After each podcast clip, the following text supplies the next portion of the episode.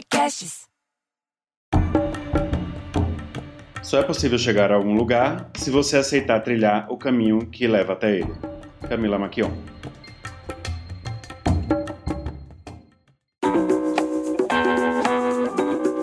Seja muito bem-vindo e muito bem-vinda para um novo episódio do Arte de Inspirar, o podcast para quem busca conteúdo transformador. Eu sou o Vitor Bastos e o meu objetivo com essas conversas é levar para você que está aí novas perspectivas sobre temas que te ajudarão a ser uma pessoa e um profissional melhor. A pessoa inspiradora de hoje, a convidada que está por detrás dessa frase que eu li no início do episódio, é uma menina muito, uma mulher muito querida que eu adoro. A gente é super parceiro de, de trabalho. É a Camila Maquion. A Camila é carioca, bem carioca, que mora aqui em São Paulo uma pessoa obcecada pelas diferenças culturais e como isso afeta o dia a dia das pessoas e das empresas. Ela é sócia da Refuture. A Refuture é uma consultoria de pesquisa qualitativa de comportamento do consumidor, então super recomendo para quem está buscando entender melhor o mercado e até para pessoas físicas, profissionais liberais, empreendedores é, que quer se aprofundar entender algum detalhe ou entender o mercado ou entender como se posiciona melhor. Então, recomendo super Refutura. A gente vai falar um pouco de, de como hum, todas essas coisas podem ajudar a gente no nosso dia a dia, ajudar as empresas também. É uma pessoa viciada em café, cosméticos, joias e música. Ela é mentora de marketing para empresas e empreendedores. Oi, Camis! Seja muito bem-vinda aqui no nosso papo. E para a gente abrir os trabalhos, Conta para os nossos ouvintes inspiradores o que essa sua frase representa para você e para o mundo. Olá, Vitor. Olá, você que está nos ouvindo agora. Primeiramente, eu quero agradecer o convite de participar do podcast, porque eu estou acompanhando né, esse projeto desde o momento que você, Vitor, estava gestando. É muito gratificante saber que a gente já está no 15º episódio e o quanto passou rápido, né? Levando em consideração de quando a gente estava conversando sobre ele lá no comecinho. Eu escolhi essa frase para poder abrir o podcast, para poder me apresentar, porque eu acredito que muitas pessoas elas tomam decisões, sejam elas profissionais ou decisões pessoais, que somente visam um objetivo final e acabam esquecendo de que sempre existe um caminho para chegar até esse objetivo. E quando a gente esquece isso, a gente acaba ficando muito frustrado. Essa frase, ela foi um, a síntese do meu processo de transição de carreira. Né? Eu vim da área acadêmica, eu durante quatro anos da minha vida estudei para concurso público. Meu sonho era ser diplomata, enfim, era ser funcionária federal. Fiz toda uma transição de carreira para chegar onde eu estou hoje, que é na pesquisa de comportamento e consumo. E essa frase, ela veio para mim justamente quando eu estava na época fazendo terapia e eu não conseguia explicar para minha terapeuta por que, que eu não queria mais estudar para concurso. E depois de muito pensar, eu cheguei à conclusão era que justamente eu não queria mais o caminho. Eu só queria ser diplomata, mas eu não queria trilhar o caminho que é estudar para chegar lá. E aí o sonho se tornou inviável, porque eu queria o fim, mas eu não queria o meio. E eu acho que essa frase, ela também se aplica ao empreendedorismo como um todo. Né? Quantas pessoas a gente no nosso dia a dia não conhece que querem ter uma empresa de sucesso, mas esquecem do caminho que é preciso trilhar para chegar até lá. Sempre carrego essa frase comigo. E toda vez que eu percebo que eu tô muito obcecada pelo final, eu paro, respiro, lembro dessa frase e lembro que para chegar onde eu quero tem todo um processo, né? Que as coisas não acontecem da noite pro dia. Olha, isso que você está falando é bem legal, porque a gente, de fato, muitas vezes, quando a gente está nessa obsessão de olhar para o fim, né, esquece, inclusive, de curtir a jornada. Primeiro, porque é relevante curtir a jornada, de fato, né, você é, passar por todas as etapas e de repente esse processo ser o mais legal da história. E segundo, que a gente não sabe se a gente vai chegar onde a gente está mirando, porque é imprevisível, não dá para a gente. Às vezes a gente fica obcecado por chegar em determinado lugar, mas a gente não sabe se vai chegar nele porque não dá para prever. O, e aí o que você está tá até levando como reflexão é que às vezes a gente não quer fazer todos os passos, né, que para chegar nesse nesse lugar, né, que, que é esse objetivo, que é o que a gente mira lá lá longe, e fica ansioso com essa com essa jornada, né? Outro dia eu ouvi uma, uma pessoa citando uma frase e dizendo que a frase era da, da Monique Evelyn, que eu gostei muito, que é assim, não compare o seu início com o meio no final do outro. E é muito disso, de você entender as etapas que você está levando, né? Entender o processo que você tem até chegar em algum lugar. Que a gente não sabe que, que lugar é esse. Óbvio que talvez que com mais planejamento, com mais estudo, com mais pesquisa inicial, você consegue pelo menos ter o direcionamento, um caminho a seguir, a ser trilhado, muito mais pensado, né?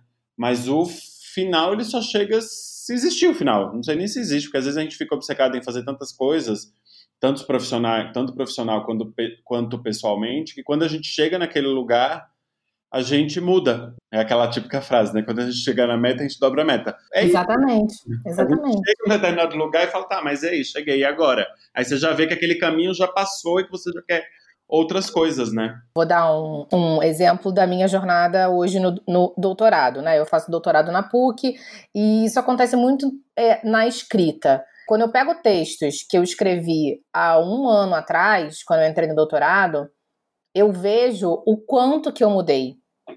Só que a gente só consegue ter clareza disso quando a gente organiza e quando a gente é, vai guardando essas informações, né? Se você fica só na sua cabeça, a sensação que o nosso cérebro dá pra gente é que a gente sempre foi assim, sempre pensou assim. Só que na verdade, isso é uma mentira. A gente muda muito e se a gente conseguisse colocar no papel ou numa planilha ou enfim, num post-it que seja, tudo que a gente vem pensando, quem faz isso sabe, né? Mas quem não faz vai se surpreender.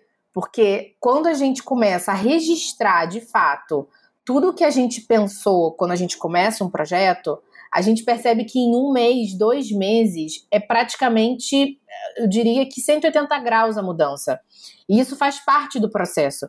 E é muito importante que a gente tenha clareza disso, porque isso faz com que a gente esteja aberto para a mudança e que a mudança não seja visto como algo ruim ou como algo que vai te desestabilizar ou como algo que vai te desestruturar.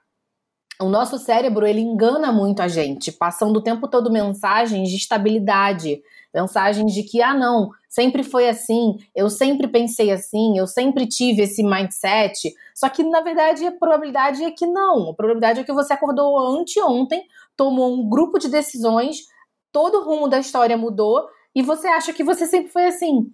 E com as empresas é a mesma coisa, né? Quando a gente senta e, e cria um projeto e a gente vai documentando isso, é impressionante. Às vezes a gente cria uma apresentação de vendas, dá dois meses, e você fala assim, gente, onde que eu tava que eu criei essa apresentação? Isso não tem nada a ver. Nossa, viajei na maionese. Isso aqui pode ficar muito melhor. E você muda. A pesquisa ela é uma ferramenta que evidencia o tempo todo o quanto a gente está em mudança e o quanto, na verdade, é, a gente consegue capturar apenas fotografias muito específicas de um momento e de um espaço de tempo. Porque dois meses depois, seis meses depois, vai ter mudança. É claro que cada segmento e cada é, business tem uma variação que é muito própria de cada segmento e de cada business, né? Também não estou aqui falando que em dois meses eu, enfim, né, amava abacaxi, odiei abacaxi, enfim, não é sobre isso. De qualquer forma, o monitoramento, por exemplo, né, que é o que a gente fala para os nossos clientes, desse cliente, ele é importante de tempos em tempos, justamente porque a gente parte da premissa de que as pessoas mudam, de que as lealdades às marcas mudam, de que os gostos mudam, de que os momentos de vida mudam. Então eu não posso criar uma empresa, segmentar um público e definir um cliente e achar que isso vai se perdurar pelos próximos 10 anos, porque isso não é real. Então a empresa, na verdade, ela simula a lógica da vida cotidiana que é essa vida que está o tempo todo em mudança. E a ferramenta da pesquisa, ela vem justamente para poder organizar essa mudança, mapear essa mudança e te dar um pouco de confiabilidade sobre em que termos essas mudanças estão acontecendo. Ouvindo você falar, né, e, e, até percebendo todas as mudanças que a gente passou desde que o primeiro caso de coronavírus foi identificado no Brasil e primeira morte e tal, não só a gente muda com muita frequência, mas às vezes tem mudanças drásticas que não dependem da gente e que no fim das contas nunca depende, mas assim, como essa, que também faz tudo mudar, né? E de repente você está vendo num caminho de estabilidade e de confiança, porque as coisas estavam dando certo e vem alguma outra coisa que interfere profundamente naquilo tudo que você fazia, você fala, meu, e agora? É, qual o caminho eu devo seguir para continuar sendo relevante ou, enfim, para continuar existindo? Questionamentos que fizeram nesse período de pandemia é como eu, eu continuo existindo. Exatamente. Isso em, em economia tem um nome, isso chama externalidade negativa que é um efeito externo que a gente não consegue controlar. Nesse caso especificamente, isso só torna todo o processo mais complexo, porque se nós humanos temos uma necessidade de controlar as situações, para a gente poder ter um nível de previsibilidade, quando acontece alguma coisa externa, toda essa base que o nosso cérebro cria para te dar a sensação de que tá tudo bem. Sabe essa frase, é, essa frase clichê de se não deu tudo certo é porque não chegou até o final, que é uma grande mentira?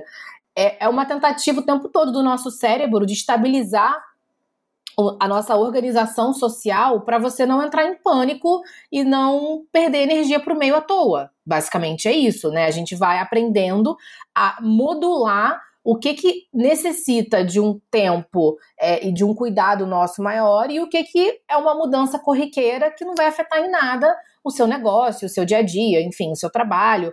E isso está tudo bem, isso faz parte da plasticidade do cérebro. E só que quando acontece um efeito externo como esse, a gente toma um choque.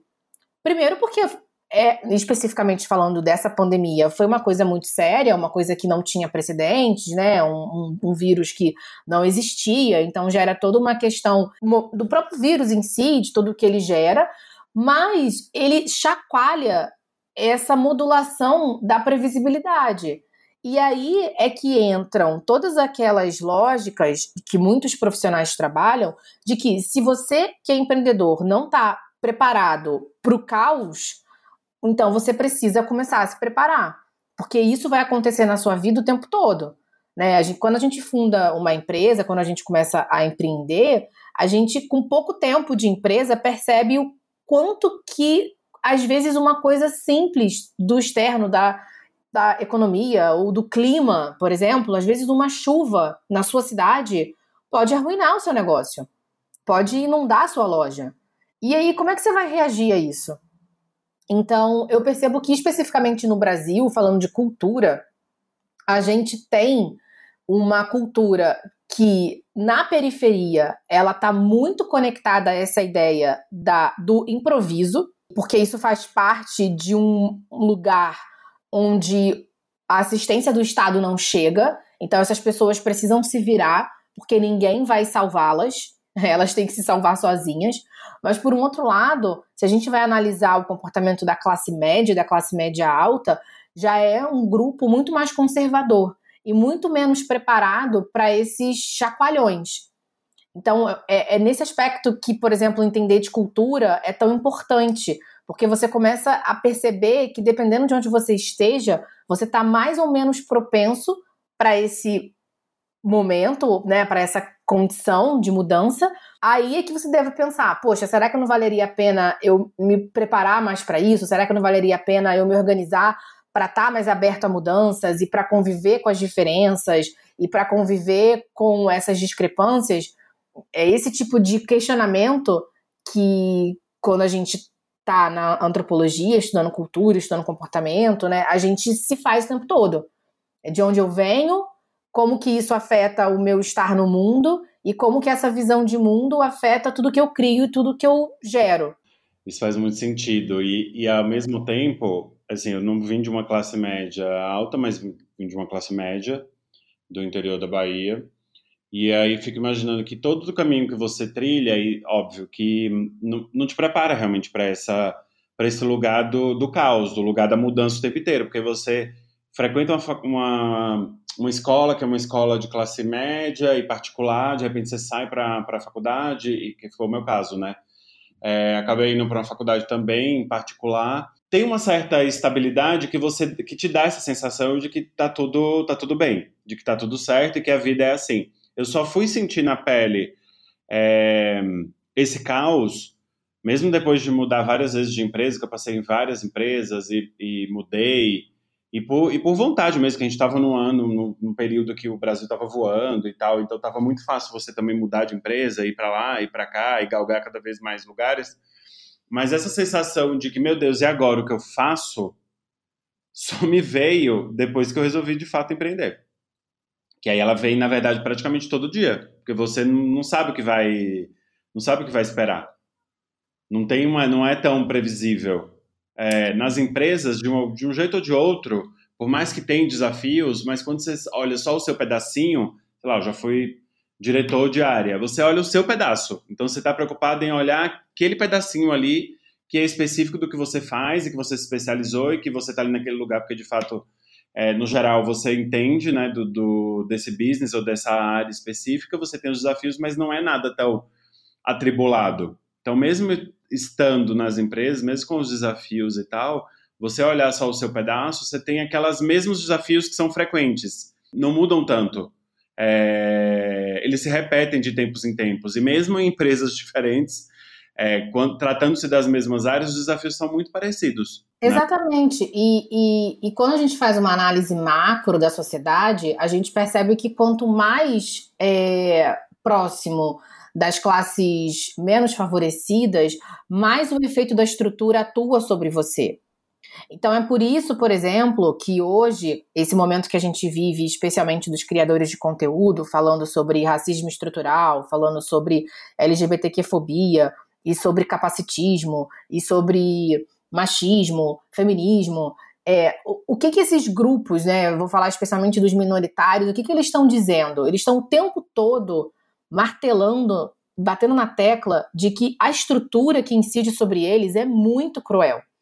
E que esse discurso individual de eu vou, eu faço, eu consigo, ele não funciona.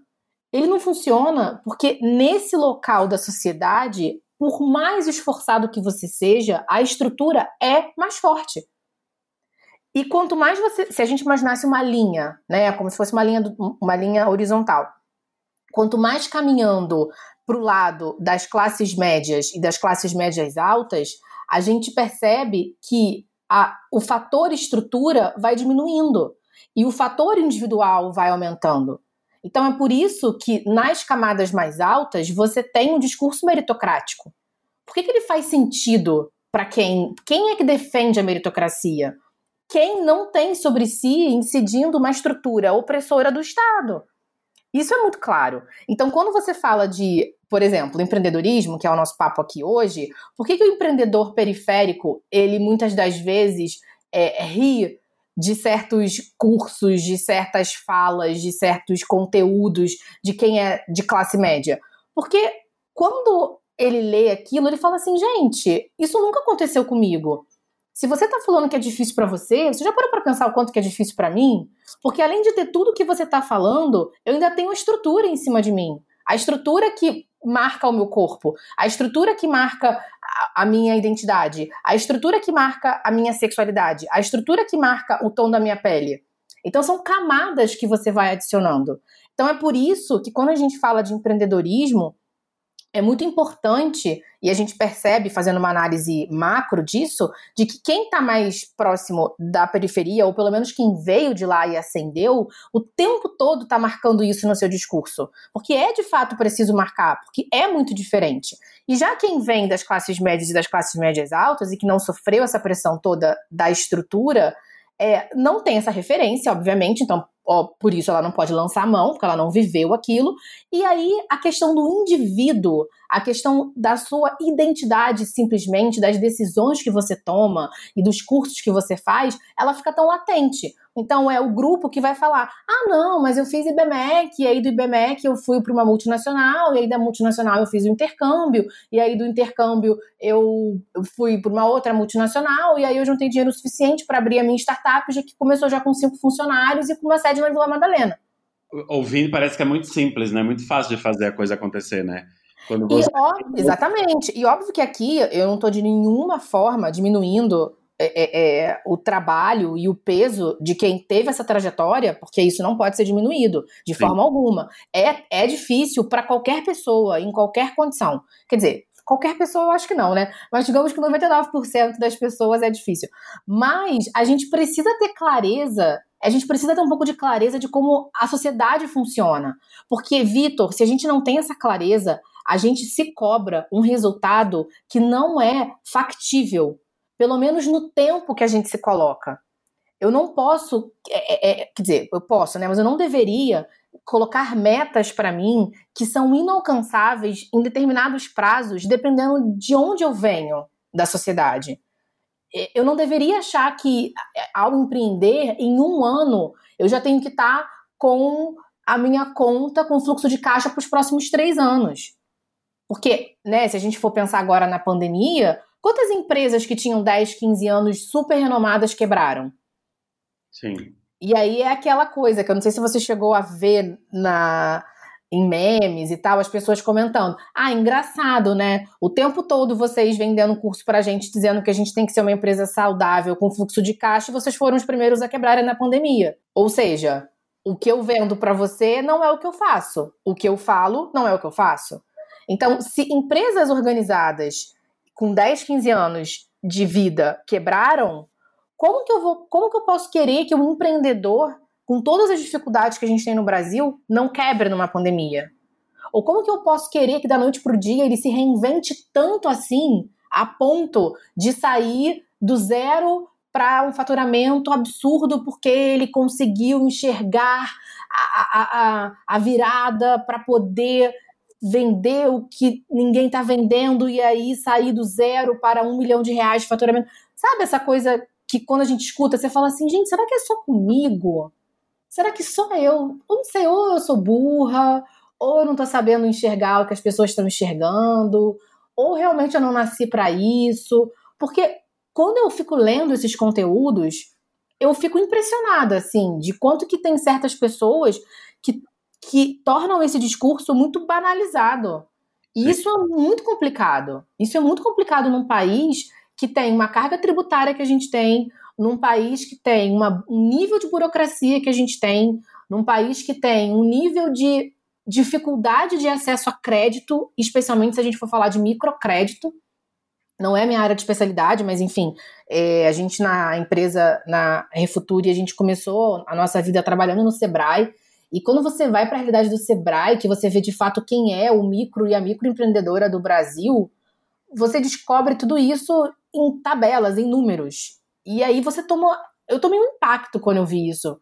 Porque a gente que empreende, a gente é muito guerreiro. Essa é a verdade. Porque é, a, a, estrutura não foi feita pra gente. Em nenhuma hipótese. Tem uma coisa que você falou logo no meio da sua conversa, que era. Ah, 99% das pessoas têm dificuldades. Só que quando a gente olha as dificuldades, tem dificuldades, as dificuldades são bem específicas também, né? Uma coisa eu tô aqui quebrando minha cabeça para sobreviver, a outra coisa a pessoa tá com dificuldade porque ele quer, ele quer virar unicórnio.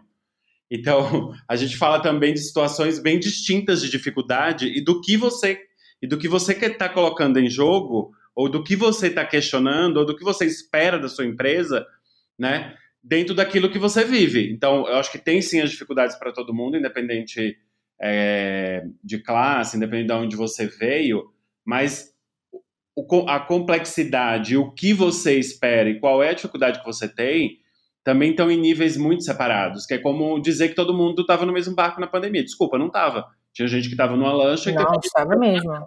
Exatamente. Tá. Eu acho muito importante trazer essa leitura para o empreendedorismo, porque eu acho que ela permite que a gente tenha um pouco mais de organização mental até para definir as nossas metas, até para a gente entender qual é o momento econômico que a gente está, para a gente entender é, como que eu me insiro nesse bolo, porque eu acho que o empreendedorismo é, é uma saída incrível, assim, eu hoje fico pensando, né, olhando para trás, nossa, como que eu nunca pensei em ser empreendedora antes na minha vida. Então, assim, eu realmente agradeço quando a minha sócia, Roberta, me, me, me fez essa pergunta. Eu só queria ser sócia dela, porque se ela não tivesse feito essa pergunta, eu acho que eu jamais teria chegado até aqui.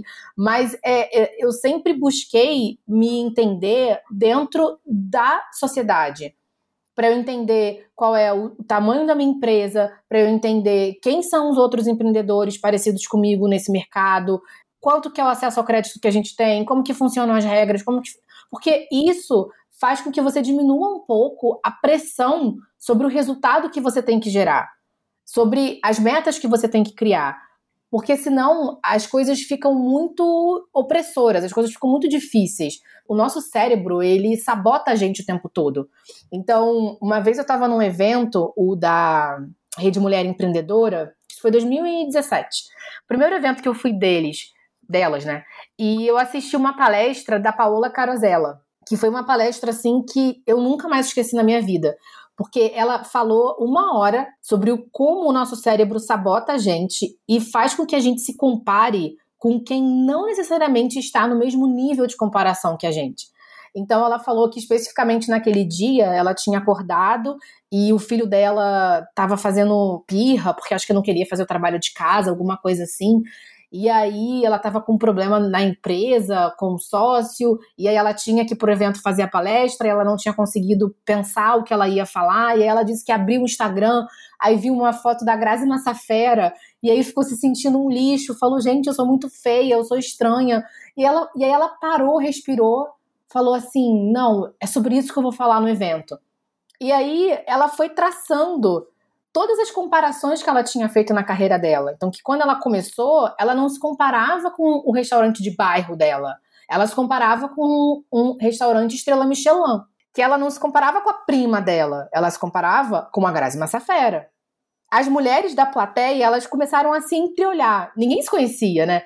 E a gente começou a se entreolhar, assim, do tipo... Caraca, eu faço isso. Eu me comparo com, sei lá, a, Apple, sei lá, tô aqui chutando, sabe? Isso é muito cruel, isso é muito perverso. Porque olha só o meu tamanho, olha só a Apple. Mas o nosso cérebro faz isso, ele sabota a gente o tempo todo.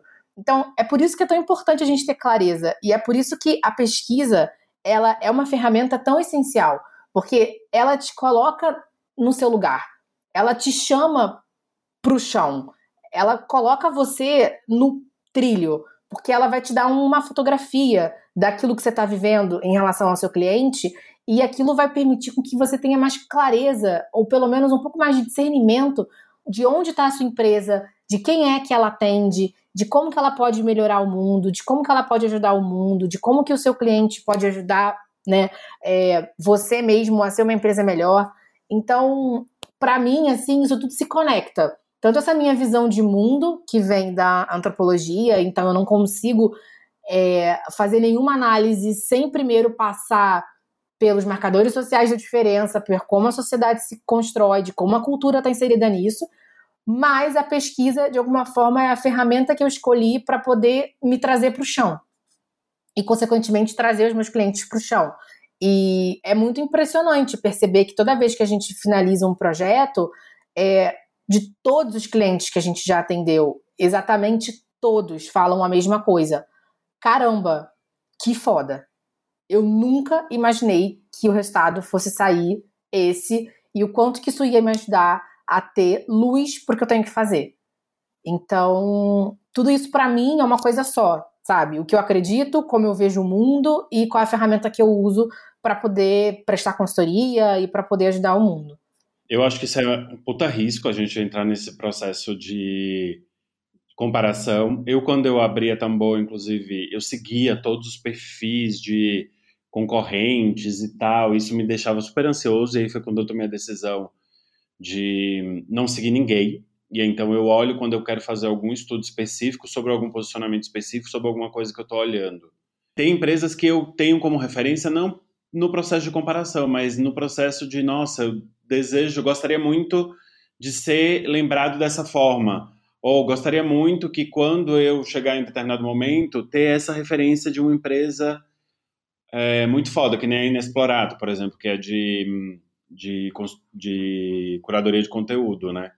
Eu deixei de seguir todos os concorrentes e tal por conta desse processo de ansiedade, e acho que tem tudo a ver o que ela, o que ela falou. E hoje eu sei muito bem meu lugar e com quem eu quero é, achar que eu estou ali páreo a páreo, mas ao mesmo tempo eu tenho algumas referências que são as referências de benchmark mesmo, de olhar assim e falar, meu, quero ter esse tipo de. Não é nem posicionamento nem nada, nem imitar, né? Mas é que, ai, quando alguém lembrar da minha empresa, eu gostaria que a lembrança fosse como eu tenho dessa. Sabe? Mas benchmarking é super saudável, Vitor. Benchmarking tá tudo bem. O que eu tô tentando provocar aqui é, para quem tá ouvindo é que a gente precisa tomar muito cuidado é, quando esse processo de benchmarking passa a se tornar uma obsessão por querer ser uma empresa ou ter um posicionamento ou ter uma verba que não é compatível com o seu momento e com o tamanho da sua empresa. Assim, era isso que me gerava quando eu. Quando... E aí isso vai gerar ansiedade, porque simplesmente você vai ficar perdendo energia pro meio e não vai chegar lá. Por que não? Por que não? Era exatamente é... o acontecia comigo. Quando eu entrei no processo de ficar me comparando, de olhar e quem eram os agenciados e o que, que eles faziam e tal, até o dia que eu me dei conta disso, que eu falei, meu, você tá tirando, tá me sugando tanta minha energia eu estou começando agora, que não vale a pena ficar nesse processo. Vamos fazer o meu. E eu é, já falei isso várias vezes e repito, eu, não, eu, nunca fui essa pessoa do mais CDF da turma. Eu sempre fui o cara que sentou primeira, na primeira cadeira porque eu tinha necessidade de ouvir, anotar e, e aprender. Ponto. Eu não era daquele que ia para casa e tinha mil referências, e lia, lia mil livros e precisava ficar horas estudando para fazer uma prova. E não sou assim até hoje. Eu não sou essa pessoa. Porque eu aprendi a aprender com a vida. Então eu vou tropeçando, eu vou tentando, eu crio um produto, ah, isso não deu certo, eu volto atrás. Talvez, se eu tivesse uma preocupação maior como empreendedor, de fazer mais cursos, de estar mais antenado, de ler alguns livros que são recomendados, inclusive pra, por vários empreendedores grandes e pequenos e tal, talvez eu pudesse encurtar caminho. Mas eu acredito no aprender fazendo sabe? De... Mas isso é uma, isso é uma maturidade é, é, emocional que a gente vai desenvolvendo ao longo da vida. E quem é empreendedor no Brasil desenvolve a base do chicote mesmo, porque a estrutura faz com que você tenha que desenvolver essas essas qualidades, né, de aprender fazendo, porque no Brasil é, eu diria que quase que impossível você prever tudo que vai acontecer.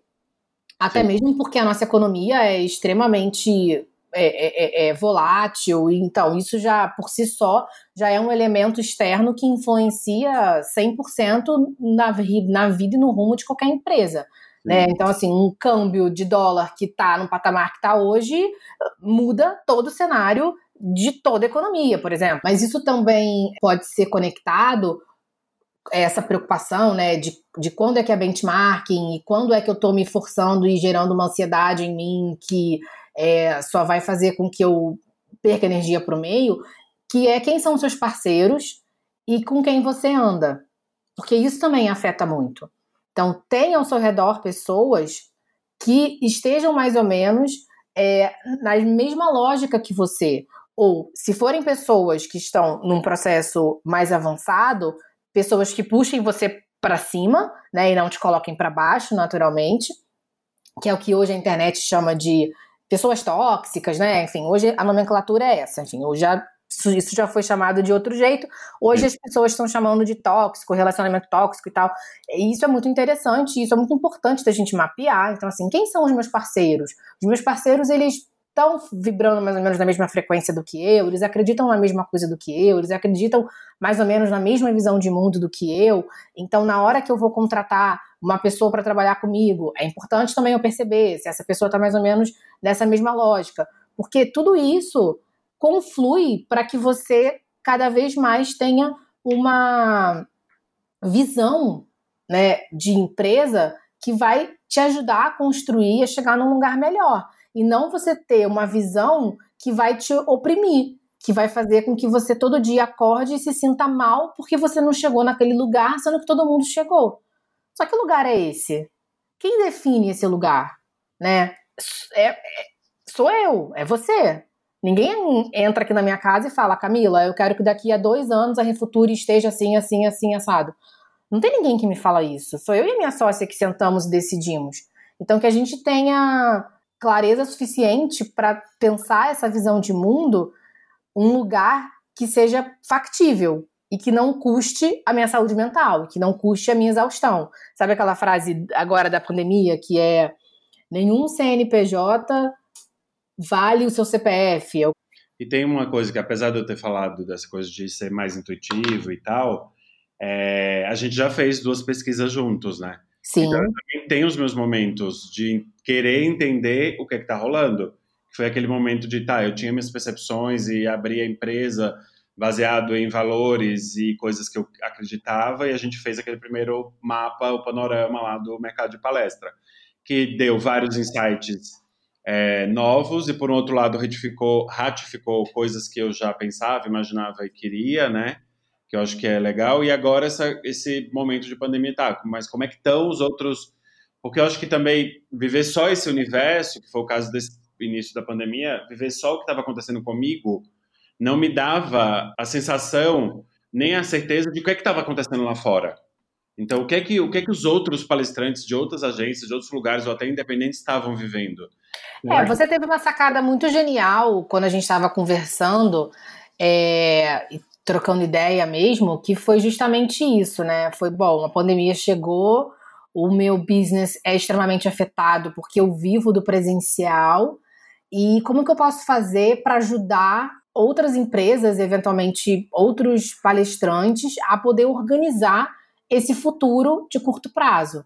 Né, que de nenhuma forma tem a ver com futurologia ou que vai acontecer necessariamente, mas é uma tentativa de organização é, desse futuro curto, né?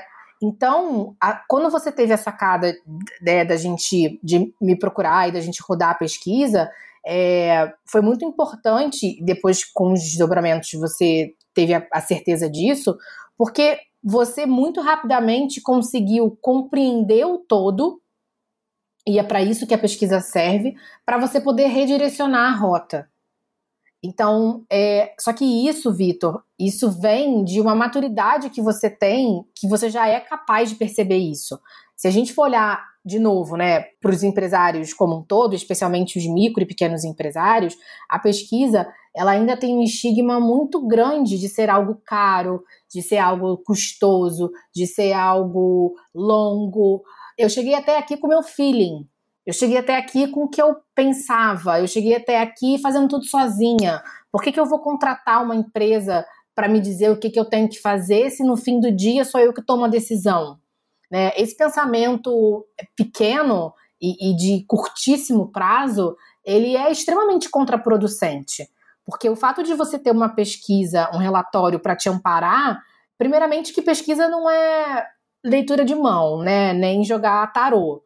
Então, a pesquisa não vai te dizer o que você vai fazer. De fato, quem vai tomar a decisão é você. A pesquisa ela vai te indicar o que, que as pessoas que você está estudando estão dizendo sobre aquele assunto, aquele produto ou aquele serviço. Ah, e aí como é que eu faço para poder ter certeza da decisão que eu vou tomar? Você não vai ter. Certeza ninguém tem. A gente vai diminuir os riscos. Então, pesquisa não é para trazer certeza. Pesquisa é para mitigar risco. Se eu, par, se eu posso partir de um cenário que eu posso errar 30%, por que, que eu vou escolher errar 100%? Que é o cenário que eu não tenho é, é, noção nenhuma do que vai acontecer. Eu acho que no seu caso especificamente, no caso de quem contrata pesquisa hoje no Brasil, é de fato são pessoas que estão um passo à frente. São pessoas que saíram um pouco dessa perspectiva de que pesquisa é custo. Pesquisa não é custo, pesquisa é investimento, porque quando você sabe para onde você vai, você deixa de gastar dinheiro com coisas que não vão dar certo. É, é porque, infelizmente, nem sempre a gente consegue mensurar. Né? Não é todo é, empreendedor que tem tanta organização assim financeira e, e estratégica é, para poder a gente mensurar o quanto que ele deixa de perder dinheiro quando ele toma uma decisão certa. Porque pesquisa é sobre isso. É o quanto que eu deixo de fazer, de tomar decisões erradas que vão me custar dinheiro.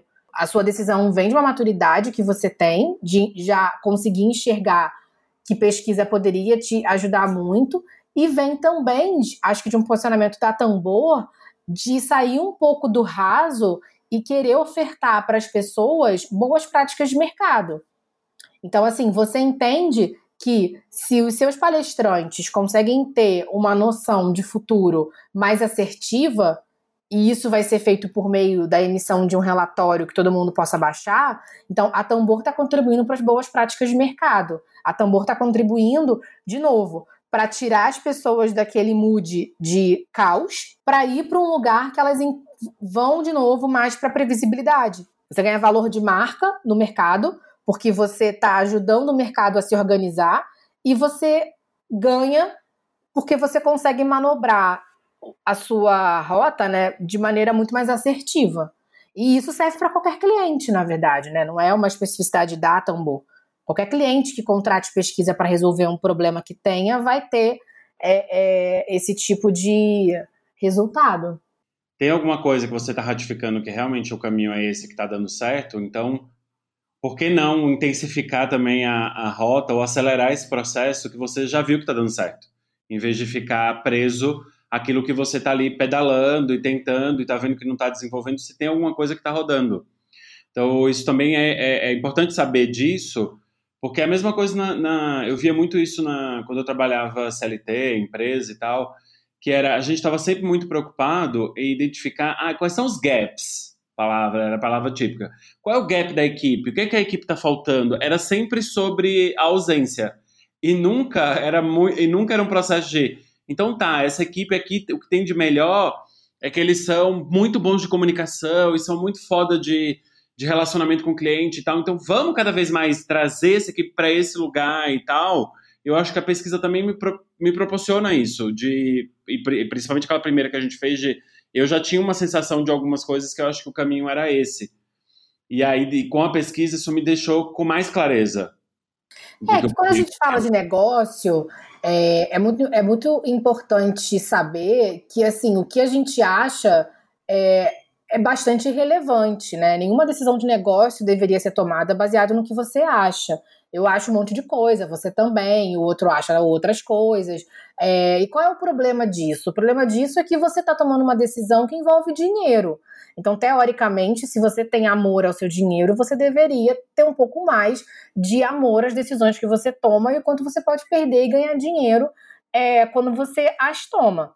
É claro que, por estar nesse mercado, é muito importante é, dizer que durante muito tempo a pesquisa, de fato, no Brasil, ela era muito cara. Então, eu entendo que isso foi uma barreira que fez com que as pessoas é, desenvolvessem essa percepção de que pesquisa não é para elas, especialmente se você está falando de uma micro, de uma pequena empresa. E sim, eu concordo, durante muito tempo pesquisa não era para elas mesmo, mas hoje, com todas as possibilidades online, isso já caiu por terra. Hoje em dia, existem formatos e modelos de pesquisa para qualquer negócio, para qualquer tamanho, inclusive para pessoas.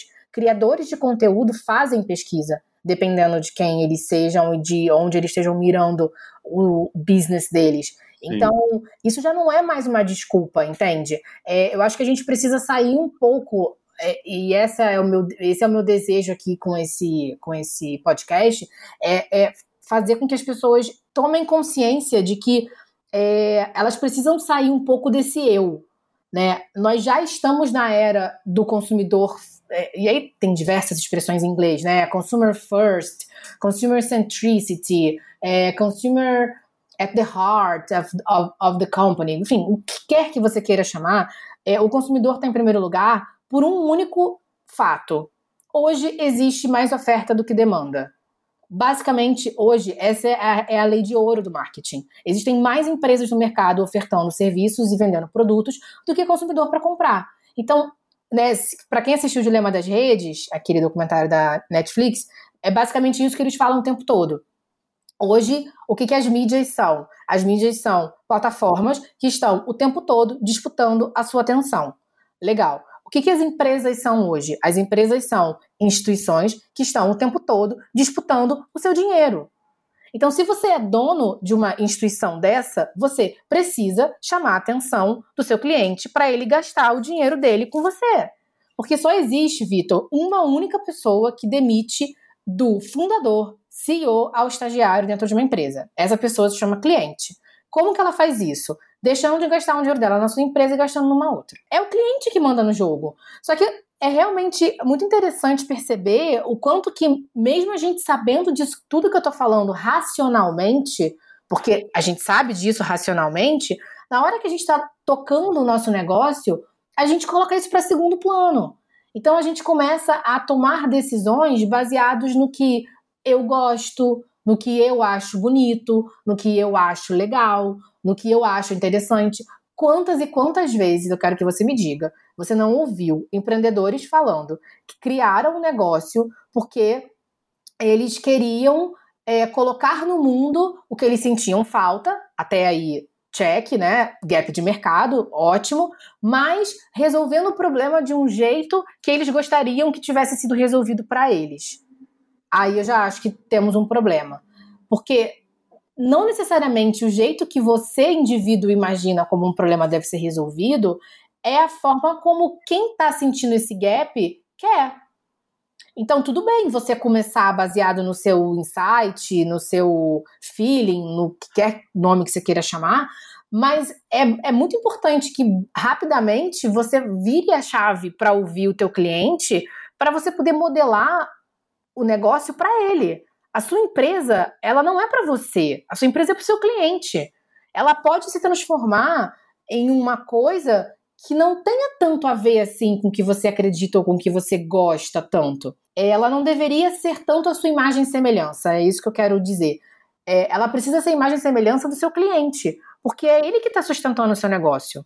Então tem que fazer sentido para ele. É ele que tem que sorrir quando ele chega. E nós temos muita dificuldade de dar esse poder para o cliente.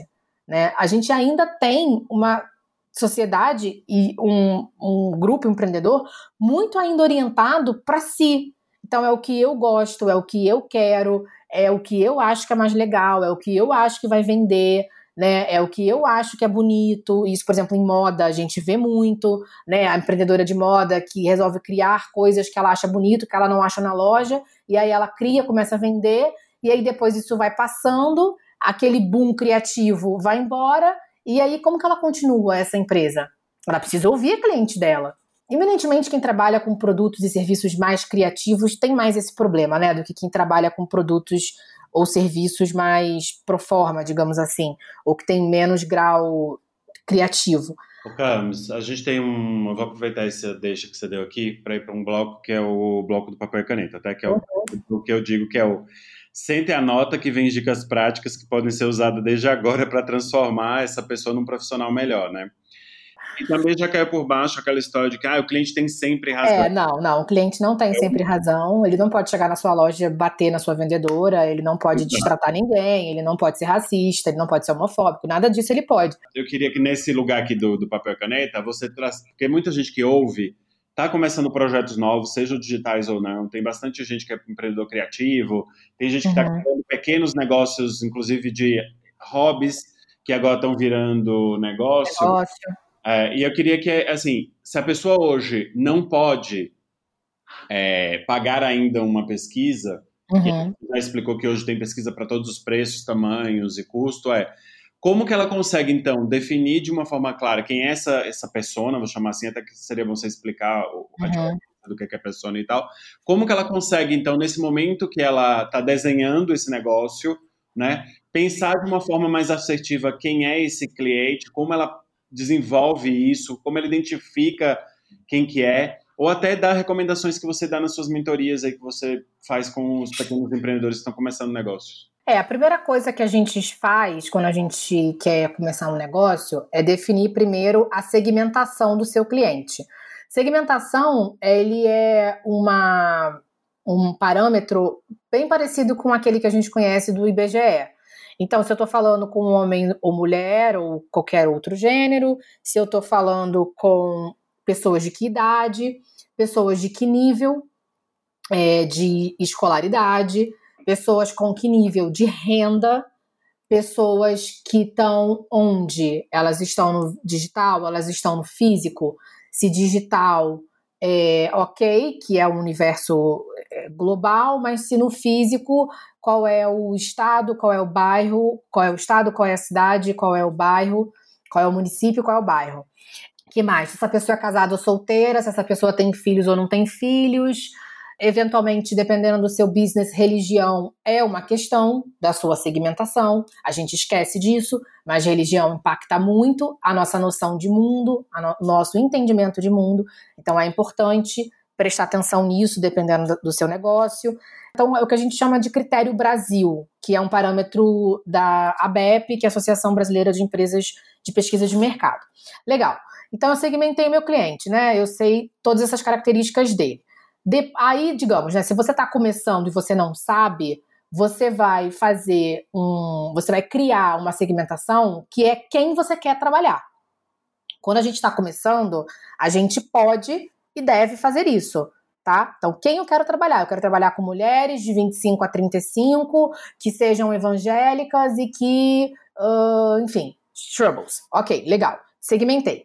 Aí, a partir daí, a gente vai para uma segunda etapa, que é a etapa da persona.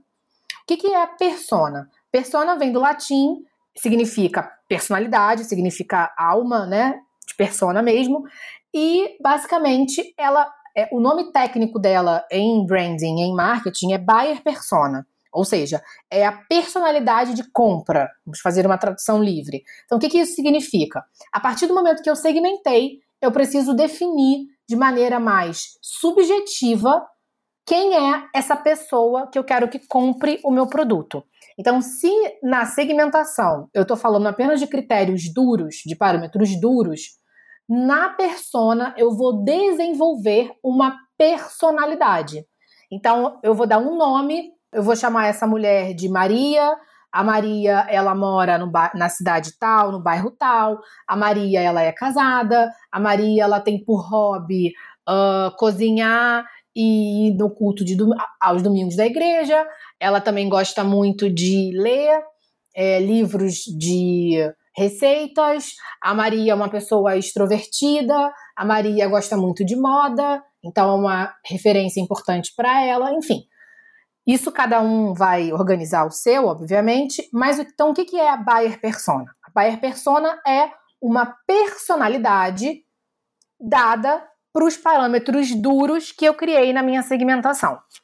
Quando eu estou dando mentoria, como que a gente faz isso para ser uma coisa bem intuitiva, tá? Isso é uma técnica projetiva que a gente chama, que é uma técnica que a gente faz para arrancar do seu cérebro mais rapidamente que a gente precisa, né? Traduzindo em miúdos é isso. É, imagina que essa pessoa está entrando na sua casa. E aí você pode ir fazendo no estalar de dedos. Legal, a minha buyer persona colocou a mão agora na minha porta. Quem ela é? Homem ou mulher? Estala o dedo. Quantos anos? Estala o dedo. Uh, qual é a roupa que ela tá? Estala o dedo. E aí você vai estalando o dedo e vai fazendo essas perguntas que você vai ver que bem rapidamente você vai é, criar essa buyer persona. Depois que você passar por esse processo intuitivo, é, é, é indicado que você passe um pente fino para que isso seja um pouco mais acurado, né? Saia um pouco das emoções e entre um pouco mais na razão. E aí você vai organizando os parâmetros. Passo 3. Você começou o seu negócio, né? Então você segmentou, você definiu a buyer persona. Por que, que a buyer persona é importante? Porque todo o seu negócio vai ser modelado para convencer a Maria a olhar para você e a comprar de você. Então, por que, que definir a buyer persona é fundamental? Porque a minha comunicação é para a Maria. A minha meu tom de voz é para a Maria. As mídias sociais que eu vou estar e investir é para chamar a atenção da Maria. Então, entende? Todo raciocínio lógico de como eu me posiciono, seja na comunicação, seja no mercado, vem a partir da perspectiva de para quem eu quero vender. Ah, Camila, mas e se ao longo do, do tempo isso mudar? O que, que eu faço? Já vou te adiantar que vai mudar. Fica tranquilo, para todo mundo é assim. Por quê? Porque existe uma diferença entre buyer persona e cliente. Você pode perceber que quem está entrando na sua loja online, no seu e-commerce ou na sua loja física, não é a Maria. E aí temos duas questões. Você pode gostar disso ou você pode não gostar disso. E não tem regra. Isso é você quem vai definir. Se você decidir que você não está gostando disso, ou seja, que você quer vender para Maria, isso é sinal de que todo o seu posicionamento de comunicação de mercado está errado. Porque você está comunicando supostamente para Maria, mas quem está entrando na sua loja é a Joana. Então, isso já, já é um indicativo claro de que a sua construção de comunicação e marketing está errada. Ou você pode chegar à conclusão que, na verdade, você definiu a sua buyer persona, que era a Maria, mas que você está gostando bem mais da Joana. A Joana tem mais a ver com você, ela é uma cliente mais fácil, ela está comprando bastante, você está tendo uma relação bacana com ela. Então, o que, que você vai fazer? Você, toda Joana que entrar na sua loja, você vai conversar com ela para você poder entender melhor da Joana, porque você não pensou nela na hora que você criou a buyer persona. Assim que você entender como que é a Joana, você vai fazendo as alterações na sua comunicação, no seu posicionamento de marca, para poder chamar mais Joanas para sua loja. Então, se eu fosse organizar mentalmente como que funciona esse processo do começo, no começo de uma jornada empreendedora, é assim. E aí, onde que a pesquisa entra? A pesquisa pode entrar é, nesse processo inicial, quando você, digamos, quer trabalhar com três, quatro, cinco buyer personas diferentes, porque aí a brincadeira fica um pouquinho mais complexa, porque aí você precisa ter um nível de acuracidade um pouco maior para você poder conseguir trabalhar com tantas personas diferentes assim. Ou caso você não queira ou não possa fazer esse investimento, a gente recomenda que em algum momento, depois de, sei lá, seis meses, um ano que seu negócio está rodando, você faça uma pesquisa para você poder fazer uma varredura em tudo isso que está acontecendo, para você entender se é Maria, se é Joana, ou se eventualmente não é nem Maria nem Joana, é Letícia. E aí precisamos aprender sobre a Letícia. Porque a, a, a segunda dica que eu vou dar, que tem a ver com o que eu estava falando antes, é seja obcecado pelo seu cliente. Só tem uma pessoa que você tem que ser obcecado no seu negócio é o seu cliente. Você tem que saber tudo dele. Você tem que saber quem ele é, onde ele mora, o que ele gosta, se ele lê, se ele não lê, se ele gosta de que música, o que ele come. Tudo você tem que saber dele. Porque quanto mais previsibilidade você tem do seu cliente, maior assertivo é as suas estratégias de marketing, de comunicação, de branding. Porque você vai perceber que intuitivamente você vai estar tá organizando a sua empresa para se relacionar com uma pessoa. E assim como ao longo da sua vida você vai, digamos, né, você tem um amigo, você concorda comigo que um amigo seu, no primeiro ano, e você tem um grau de intimidade com ele, e se você é amigo dele há 10 anos, você tem outro grau de intimidade com ele, você sabe muito mais coisa dele, porque óbvio, você está ao lado dele há 10 anos, é a mesma coisa do seu cliente. O seu cliente que está contigo há um ano é uma coisa. O cliente está contigo há 10 anos, é outra coisa. Você vai subindo na escala de proximidade com o seu cliente. E quando você vai subindo essa escala e vai ficando de fato amigo dele, aí você começa a conseguir ter um comportamento de previsão de comportamento. Eu tive que me repetir, mas é, vou falar de novo. Quanto mais você se relaciona com o seu cliente, maior é o seu grau de previsibilidade de como ele vai se comportar. E aí você vai ficando muito bom nisso. E aí é por isso que essas pessoas que é, ficam muito próximas né, de quem elas vendem é, é, conseguem tomar decisões cada vez mais arriscadas também. Porque elas já praticamente compreendem como que o consumidor, como que o cliente delas pensa. E quando você vira essa chave de como seu cliente pensa, aí não tem para ninguém. Aí você voa, porque você chegou no ápice do seu, do seu relacionamento. Então você só tem que manter e né, definir certas estratégias para aumentar o seu portfólio de clientes novos. Mas você tem uma base, que é um core, que são os seus lovers, né, que a gente chama, que são os amantes da sua marca. E são eles que são os seus principais vendedores. São eles que vão fazer publicidade de você. Então é por isso também que você trata muito bem seu cliente. E essa seria a terceira dica. Trate bem o seu cliente e ele vai ser é o seu principal vendedor, né? Trate bem o seu cliente e ele vai fazer a publicidade de graça da sua marca. Muito bom, nossa, bastante, bastante coisa, né? Mas isso é uma verdade, né? Assim, normalmente quando o cliente está muito satisfeito, que você trata bem e tal, ele volta, ele indica. E tem algumas coisas assim que eu achava que já estavam superadas e que hoje em dia ainda surpreende é quando você consegue ser ágil, quando você consegue mandar rápido o orçamento. São coisas que você fala assim, meu, é tudo tão, isso parece tão óbvio, mas não é. O cliente ainda se surpreende quando você é rápido com ele. Exatamente. E uma última dica que eu até anotei aqui antes da gente começar a gravação do podcast, que eu queria dar, que é uma coisa que eu falo muito nas mentorias e que as pessoas elas têm é, muita dificuldade de aceitar isso. É, larga a mão do seu concorrente direto e pense quem é o seu concorrente indireto. A gente tem que pensar que quando o seu cliente ele de, é, decide comprar o segmento né, onde você atua, então vou dar um exemplo. Ah, eu vendo pesquisa. Se o meu cliente tomou a decisão de comprar pesquisa, se é da Refuture ou se é da empresa Y, isso é menos relevante. Eu já converti esse cliente. O problema é quando esse cliente deixa de comprar pesquisa achando que se ele contratar marketing digital ele vai resolver a vida dele. Aí mora o meu problema. Então, pense bem. Se você vende curso de inglês, o seu concorrente não é outro curso de inglês. O seu concorrente é a natação, é o judô, é o balé. Se você vende roupa, seu concorrente não é outra loja de roupa. Seu concorrente é o sapato. Porque, via de regra, uma pessoa classe média, a gente vai trabalhar com esse cliente, né? A não ser que você tenha uma segmentação específica de luxo, ele ou vai comprar roupa ou ele vai comprar o sapato. Ele não vai comprar as duas coisas. A mãe só vai colocar o filho em uma atividade extracurricular. Não vai colocar o filho na natação e no balé. O seu concorrente indireto é muito mais relevante do que o seu concorrente direto. Porque o cliente que já entendeu que o seu produto ou seu serviço é importante, ele vai comprar de você em algum momento. E se ele não comprar, tudo bem, ele compra do seu colega. Ótimo. Ele já já tá no jogo, ele já entendeu a importância. Ele não precisa mais ser convertido. E eu percebo que essa parte de concorrência é uma parte que geralmente quando a gente dá consultoria, mentoria, é uma parte que a gente fica muito tempo, porque a gente cresce, a gente cresce, né, num mundo muito competitivo, em que as pessoas elas acham que elas estão competindo o tempo todo com as outras.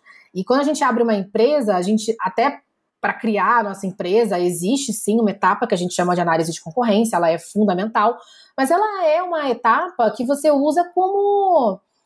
Não posso explicar. Como um guia, não é para você todo dia, como você falou, né? Não é para você ficar seguindo seus concorrentes e ver o que eles estão fazendo para você fazer igual. Isso, para é. me serviu como benchmark mesmo. É só como benchmarking, exatamente. Ou às vezes até nem benchmarking, mas apenas uma leve inspiração ou apenas um, ah, legal, poxa, tal fulano tá fazendo tal coisa. Legal, eu podia pensar em alguma coisa parecida, mas que tivesse a ver com a minha empresa. Não é uma coisa tão fácil da gente chegar na conclusão dos indiretos. Tem algum macete? alguma dica, assim, de como, que caminho tem. É. Você vai sempre, toda vez que você der uma proposta, você vai perguntar para o seu cliente o que, que ele está pesquisando. E ele vai te dizer quem é o seu concorrente indireto. Por isso que eu tô te falando, você tem que conversar com o seu cliente. Se você não conversa com ele, como é que você vai saber as coisas? Você não vai. A gente não tem bola de cristal. Então, quando eu tô conversando com meu cliente, eu sempre pergunto para ele: Poxa, fico feliz que você tenha chegado até a gente, você recebeu alguma indicação. Geralmente, né, a, a gente tem praticamente quase todos os clientes que a gente atende vêm por indicação, até mesmo pelo que eu comentei antes, a gente tem uma baixa cultura de de compra de pesquisa no Brasil, então é bem difícil uma pessoa um dia acordar e resolver comprar a pesquisa. Geralmente é alguém que indica para ela, indica a Refuture, e aí eu pergunto para essa pessoa: "Ah, e você já, enfim, fez alguma alguma busca? Você já procurou outros fornecedores? O que, que você tem em mente?" E aí o meu cliente, o meu cliente não ainda, né, mas o meu futuro cliente, ele me diz o que ele está pesquisando. Aí ele fala para mim, ah, eu tava, por exemplo, já vou te dar o meu exemplo.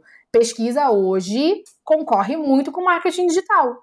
Uhum. Muito. Porque uhum. geralmente uma empresa, especialmente uma empresa pequena e média, ela só tem dinheiro para fazer um investimento. Então, Sim. ou ela vai comprar o marketing digital, ou ela vai comprar pesquisa. Sendo que não tem nada a ver uma coisa com a outra. Você está comparando abacaxi com maçã. E aí é que está o macete. Eu não devo é, é, julgar o meu cliente por essa decisão. Porque o que, o que acontece muito quando a gente empreende é que a gente vai ficando cansado, né? que é uma jornada muito cansativa. E aí tem dias que você já acorda um pouco de, com o pé esquerdo, e aí você fica assim, nossa, eu não acredito que essa pessoa vai fazer isso, isso não tem nada a ver, o que, que tem a ver marketing digital com pesquisa, ele tinha que, ele tinha que fazer as duas coisas. Né? Só que a gente tem que ter é, é, é noção, primeiro que não tem dinheiro para tudo, e segundo que essa pessoa está tomando uma decisão, provavelmente, espero eu, baseada em algum critério objetivo. Então, nesse aspecto, o cliente não está errado. O meu papel como fornecedora é tentar explicar para ele o que, que, ele ganha, o que, que ele perde com cada uma dessas contratações e se realmente é o momento certo de tomar essa decisão. Só que, eventualmente, quando eu converso com o meu cliente, eu concordo com ele que ele deveria contratar marketing digital primeiro. E tá tudo bem. Porque é o que é melhor para ele. Você saber conversar com seu cliente com um nível de clareza e de ética que você compreenda que muitas das vezes o seu serviço ou seu produto não é a melhor opção para ele naquele momento. E você tem que ser o primeiro a dizer isso para ele. Porque, primeiro, que ele vai agradecer. Eu já recebi ligação de. Nossa, não saberia dizer quantas pessoas que queriam fazer pesquisa e conversando com elas, eu identifiquei que não era isso que elas precisavam. Que elas iam gastar dinheiro à toa. E eu não preciso disso. Eu não quero que ninguém compre pesquisa só porque eu preciso vender. Eu quero que a pessoa compre porque ela pesquisa e que ela vai ver o resultado. Porque isso que faz sentido para mim.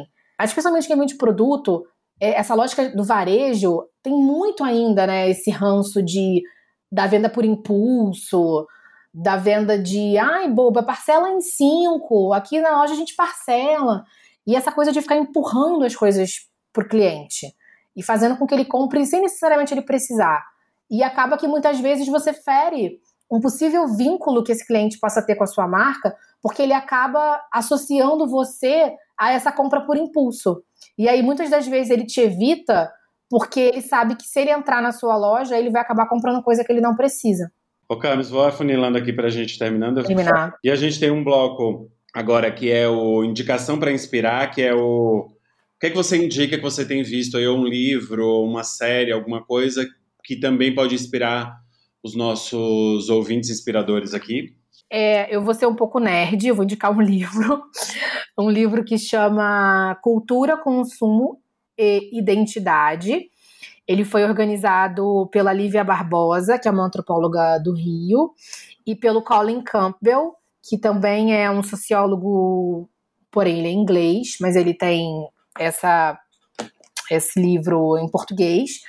E é um livro que ele a gente pode dizer que ele perpassa essa discussão sobre o que hoje em dia a gente chama de antropologia do consumo, apesar disso ser um termo né, discutível. Ele é uma base teórica bastante interessante para quem quer se aprofundar mais como é que funciona o consumo lido pela lógica da cultura e do comportamento. Então ele é, um, ele é como se fosse um passo atrás para você entender como que as pessoas pensam. Tem um outro livro também que é bastante interessante, que é do Martin Lindstrom, que chama A Lógica do Consumo, que também é um livro que eu recomendo, que ele também explica bastante como que funciona, como que a nossa cabeça funciona, né? E, e deixaria por último, que é o que está agora na onda do momento, a dica do, do documentário da Netflix, O Dilema das Redes, que apesar de ser razoavelmente apocalíptico, eu acho que não é muito por aí a discussão, mas ele levanta bastante algumas premissas sobre marca, posicionamento de marca, valor de marca, propósito de marca, é, cliente, consumidor. Então eu acho que ele tem bastante insumo Acho não, né? Tenho certeza. Ele tem bastante insumo para pensar essas, essas discussões. Camila, obrigado pela indicação. Acho que, meu, acho que para quem já, mesmo para quem já viu, né, é bom ver uma segunda vez, porque aí consegue observar todas essas coisas que você está falando, porque da primeira vez que você vê o documentário, acho que você só fica bloqueado no susto de, meu Deus, estou sendo completamente enganado, estou sendo, sabe? induzido. É, por isso que eu comentei, que eu acho que ele é um pouco apocalíptico e eu acho ah. que não é muito por aí a discussão, sabe? Mas aqui é... na primeira vez você não consegue não sair dessa discussão. Sim, não, também é acho. A, a manipulação que você está sendo é, levada e então acho que é bom uma segunda, uma segunda, dar uma segunda, ver uma segunda, dar uma segunda chance, né, para o documentário, para ver todas essas coisas que você acabou de, de comentar que tem muito a ver com o, com o episódio. E aí, já indo aqui quase para os finalmente, Camis, muito obrigado por esse momento de troca até aqui, mas tem um bloco que eu acho bem importante, que é o bloco de Mexendo Convidado, já uhum. do Jabá, fala aí onde que as pessoas se encontram, onde, o que é que você está fazendo, suas redes sociais, tudo. Minhas redes sociais todas são o meu nome mesmo, Camila Maquion. Hoje a rede social que eu mais uso é o LinkedIn, então eu tenho uma presença bem é, constante por lá. Então, é, tu, né, quem está ouvindo, que queira conversar comigo, eu peço para me pedir autorização no LinkedIn, a gente segue a conversa por lá. Corporativo, né, empresa, é refuture.biz, tanto no LinkedIn quanto no Instagram. E basicamente o que a gente faz hoje, se eu fosse né, é, é, é trocar em miúdos, é fazer pesquisa qualitativa de comportamento e consumo. A gente trabalha tanto para empresas, qualquer segmento, né, micro, pequeno, médio, grande, é, mas também a gente trabalha com profissionais liberais, autônomos, criadores de conteúdo. A gente sempre fez pesquisa online, então, isso não é uma novidade para a gente, né? A gente já está aí no mercado há seis anos e meio, quase sete. Desde o dia um, a gente faz pesquisa online e a gente sempre bateu na tecla de que online é, faz muito sentido. Eu tenho fé que agora, depois da pandemia, muitos clientes que tinham pé atrás com online vão começar a topar né, esse tipo de, de metodologia. E na pessoa física, eu trabalho com mentoria de marketing para pessoas que estejam criando seus negócios e faço essa mentoria é, mais né, people to people, né, individual, para poder ajudar a pensar posicionamento, valor de marca. É, eventualmente faço palestras, assim, não é uma coisa é, sobre a qual eu me dedico diretamente, exclusivamente, mas já recebi propostas de palestra pela empresa, a gente já fez bastante, mas sempre palestras feitas é, sob medida, né? É, que tem a ver sempre com o comportamento do consumidor e o segmento que o cliente atua. Então eu acho que é um pouco isso, assim. Estou aí na pista para conversar, para bater papo, para jogar conversa fora, para fechar projetos.